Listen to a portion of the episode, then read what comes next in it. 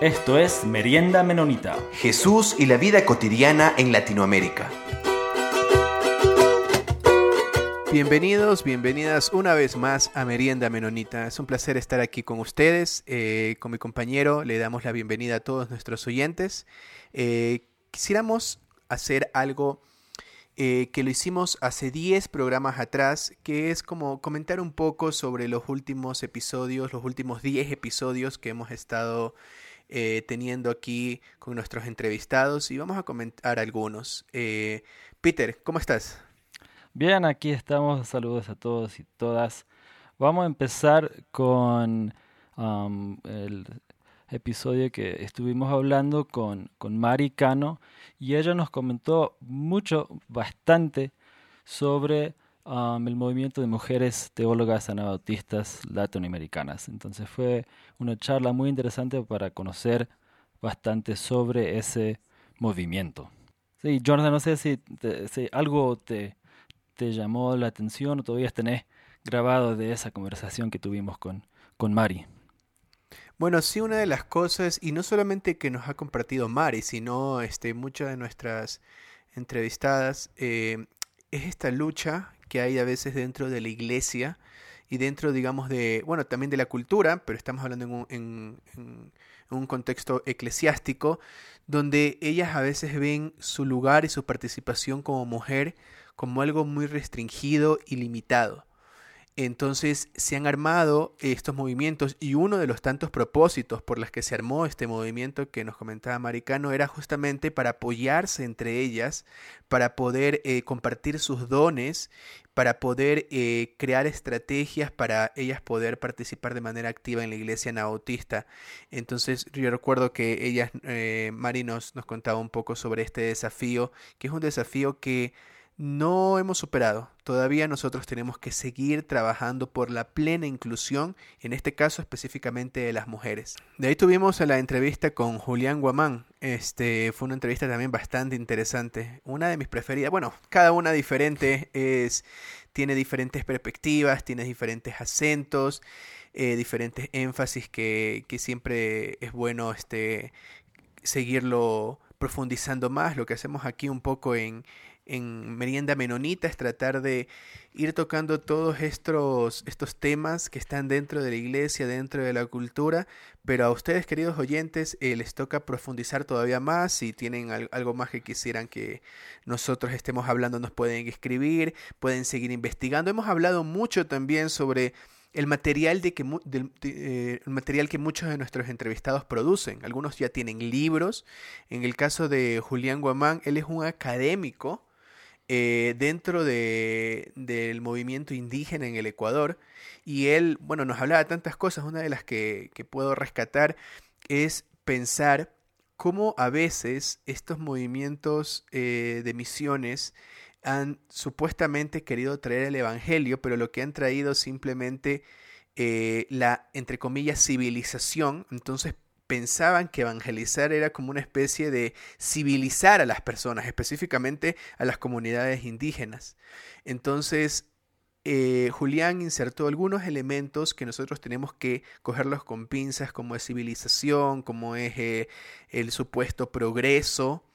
Eh, y también lo siguiente que habló Julián y que también me, me quedó grabado en la memoria es cómo los anabautistas tienen mucho en común con el movimiento indígena. Una de las cosas que nos decía Julián Guamán era, por ejemplo, la espiritualidad indígena, cómo se la concibe, se la concibe el elemento de eh, la comunidad es muy importante para ellos, en contraposición con, lo de la, eh, con el individualismo de la cultura occidental, el cuidar la tierra, que la tierra no es una mera, un mero recurso que tenemos que explotar, eh, sino que es algo que pertenece a las comunidades, algo que ellos tienen que cuidar y Julián nos ponía muchos ejemplos y bueno, podemos seguir comentando que si están más interesados en este tema les animo a que puedan estudiar nuestro episodio 13 y 14 que fue, dos episodios tuvimos con Julián Guamán.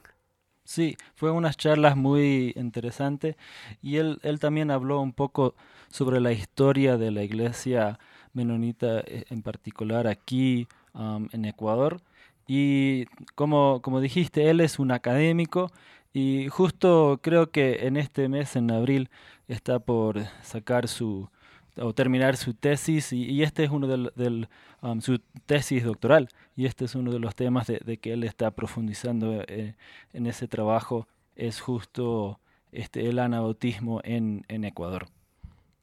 Y después tuvimos una conversación súper interesante con, con, Mauricio Chenlo y, y, él nos compartió un poco sobre Jesús y poder.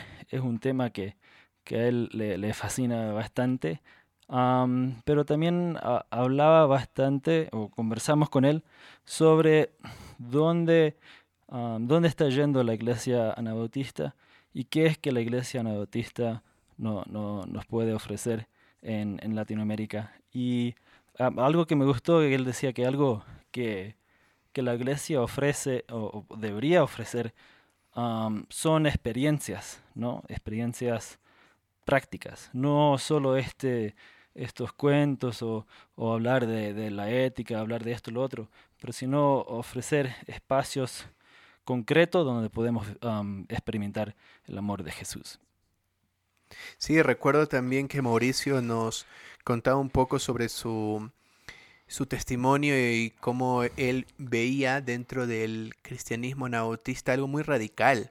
Eh, él decía que el anabautismo, por un lado, no sonaba fundamentalista evangélico, que era mucho lo de lo que estaba en ese tiempo, que miraba a veces con crítica eh, por ejemplo, la teología de la liberación, y por otro lado tampoco sonaba marxista eh, y nos contaba un poco de estos metarrelatos que ya no le daban sentido, ¿no verdad? Ya no tenían sentido para la gente eh, en este tiempo ahora, pero decía que el anabautismo le sonaba a él algo muy radical, sobre, sobre todo lo que estás diciendo, Peter, el tema de Jesús y el poder, la posición no violenta de Jesús, pero basada en un servicio al prójimo, decía él.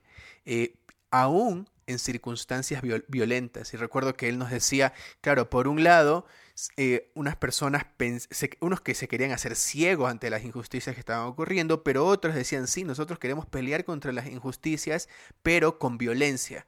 Entonces él vio en el anautismo otro camino, es el camino justamente que tanto hemos hablado acá en, en el programa Merienda Menonita y que los anautistas históricamente han resaltado, que es la resistencia no violenta. Eh, y de ahí tuvimos una entrevista también muy interesante con Santiago Espitia, eh, también un académico, y algo que me llamó mucho la atención es cómo él veía la historia. Eh, y nos contaba un poco sobre que hay ciertas tendencias de ver la historia como algo fijo, que no cambia, sobre simplemente hechos, hechos, hechos, hechos, y donde es fácil reconocer quiénes son los malos y quiénes son los buenos. Eh, y por lo general quienes cuentan esta historia son los que están en el poder. Y el Estado eh, crea un grupo de personas que son las encargadas de transmitir supuestamente. y esto eh, supuestamente lo que verdaderamente sucedió. Y crean estos héroes. Y eso pasa en todos lados. Eso pasa en el capitalismo y también pasa por el lado del marxismo, del lado del comunismo. Entonces me pareció como que súper interesante su, su aproximación al tema de la historia. Y también me parece que como nautistas nosotros justamente no buscamos eh, contar esa gran historia, sino justamente tomar en cuenta esas pequeñas historias de las diferentes personas, como tú decías, Peter, ahí trabajando, y, y, como nos decía Mauricio, no es cuestión aquí de venir y decir nosotros como nautistas esto tenemos que ofrecer, miren, somos los más en, Ecuador se dice los más chéveres, no, sino ir y poner el cuerpo e ir y trabajar con las comunidades, e ir y conocer con las personas, jugar con ellos, comer con ellos. Eso es lo que nosotros como nautistas tenemos que hacer. Sí, y como dijiste, Santiago um, Espitia es, es, un académico y ahorita él está trabajando en el Seminario Bíblico Menonita de Colombia como, como rector del, del, seminario, entonces nos compartió un poco sobre eso y cómo, cuál es el trabajo que está haciendo el, el seminario ahí en, en, Colombia. Y hablando de Colombia, este, también después de, de, Santiago, tuvimos una conversación breve con, con Oscar Suárez, que él es el... él está encargado de, con, un comité de, organizar el encuentro latinoamericano de jóvenes anabautistas que estaba este, planificado para, para julio de, este año, pero debido a la, a la realidad actual en el mundo, este, lo han postergado para otra fecha. Entonces, eh, fue, fue una charla interesante este, con él para hablar del, de las planificaciones. Entonces ellos siguen planificando, todavía lo van a hacer el encuentro, pero será para, para otra, otra fecha que ya, eh, nos van a comunicar cuando este y entonces ahí de repente vamos a hablar con él de nuevo ya cuando, cuando tienen una nueva fecha. Claro, y me parece muy importante esta iniciativa justamente de jóvenes cristianos anabautistas que poder unirse entre ellos, eh, apoyarse entre ellos, conocerse entre ellos y estas iniciativas yo creo que se deben apoyar mucho en, las iglesias. También tuvimos una conversación muy interesante con Pablo Stucchi. Este, eh, disfruté bastante esa conversación también. Él nos contaba también muchas cosas personales, eh, pero también muchas cosas desde, desde el anabautismo y lo que nosotros debemos de, de creer. Este, él nos decía, por ejemplo, que nosotros debemos buscar como, como anabautistas eh, compartir con personas que piensan diferente que nosotros. Y ese es el desafío, uno de los desafíos que él nos dejó este, cómo yo puedo relacionarme con aquel que es diferente a mí en sus prácticas, diferente a mí en cuanto a sus creencias, en cuanto a sus ideas. Eh, él nos hacía la pregunta, ¿será que puedo compartir esto confiando en que el otro no me va a dejar a mí y yo tampoco lo voy a dejar? Podemos ser uno en Cristo y eso también me hace pensar en las diferencias dentro del cristianismo. Sí, y, y Pablo, él tiene un rol súper interesante él tiene un, trabajo voluntario con el Congreso Mundial Menonita y, y, ahí él tiene esa oportunidad de, de justo de, de, pasar tiempo con diferentes conferencias que justo um, piensan diferente en algunas cosas. Entonces, él vive ese trabajo de... Um, de acercar a, personas diferentes. Entonces fue muy enriquecedor hablar um, con él sobre esa experiencia personal, de compartir con diferentes iglesias um, y, de, ese desafío de cómo, um, cómo podemos este, acercar, acercarnos a, otros y a otras, aun si, si tienen ideas diferentes dentro del anabautismo. Y Después de Pablo estuvimos conversando con Karina Bugarín. Ella es una, una joven de, de, Paraguay, de la iglesia de los hermanos menonitas en Asunción. Y fue una, una, una conversación muy interesante sobre su, su trabajo este, en diferentes um, ámbitos ahí personales en Asunción, con su iglesia, con, con diferentes grupos, um, con trabajo igual apoyando a, iglesias indígenas. Entonces fue una, una conversación muy, ah, bonita de, de cómo es, o, o sí, o retos, o qué llama la atención a jóvenes anabautistas. Una de las cosas que Karina decía y me llamó mucho la atención, eh, que nos necesitamos retomar urgente ahora, es ver el discipulado este, no como algo que se impone, eh, no desde una separación del maestro acá arriba y el discípulo acá abajo, sino como una conversación, nos decía ella, como este, un diálogo. Y utilizaba la palabra eh, que nosotros tenemos, que es como se titula nuestro podcast, que es merienda, una conversación entre, entre los jóvenes, entre amigos, entre personas que comparten un mismo propósito. Eh, parece que eso es lo que necesitamos urgente ahora en un mundo donde el liderazgo se lo considera simplemente como, al líder se lo considera como el más fuerte, el que manda, el que tiene todas las certezas y justamente es, eso va contrario a todo el liderazgo como nos muestra Jesús. Eh, nosotros también tuvimos una entrevista con Estefanía Martínez y también una joven eh, que nos estuvo desafiando bastante. Este, ella nos, decía, nos contaba algunas cosas de lo que ha hecho en su ministerio, tanto en la iglesia como ahora que está viviendo en Washington, trabajando con el Comité Central Menonita. Y un poco estábamos hablando sobre que, que, es muy triste como en el contexto que estamos pasando ahora con este problema de el coronavirus. Eh, ella nos decía que aún ahora cuando estamos pasando esto, y esto es algo muy discutido entre los académicos, esto no nos ha hecho eh, pensar en comunidad y tratar de ayudarnos unos a otros, sino que en este contexto tan difícil, aún ahora, todavía sigue habiendo xenofobia. Eh, y, nos contaba un poco sobre que por un lado está esto muy difícil, eh, la xenofobia en medio de todas estas dificultades, pero por otro lado decía que ella tenía algo de esperanza, decía, porque veía cómo habían iglesias, iglesias santuarios, es decir, iglesias que sirven como refugio para personas que están siendo perseguidas por el Estado. Entonces eso también me ayudó bastante. Y eso yo creo que justamente es lo que nosotros tenemos que hacer como cristianos.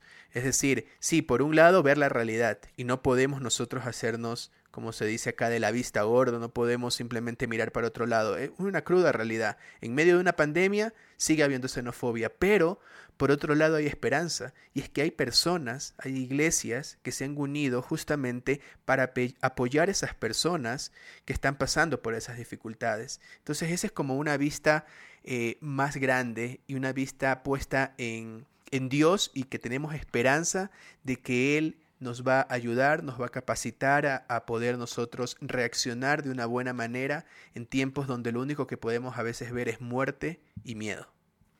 Y ella también um, eh, compartió algo sobre su este, um, este creciendo um, como joven, adolescente en la iglesia menonita allá en, en El Salvador y, algo muy interesante que compartió era sobre este, su experiencia estando en, siendo estudiante en Semilla, um, que es un, seminario anabautista um, de ahí de Centroamérica.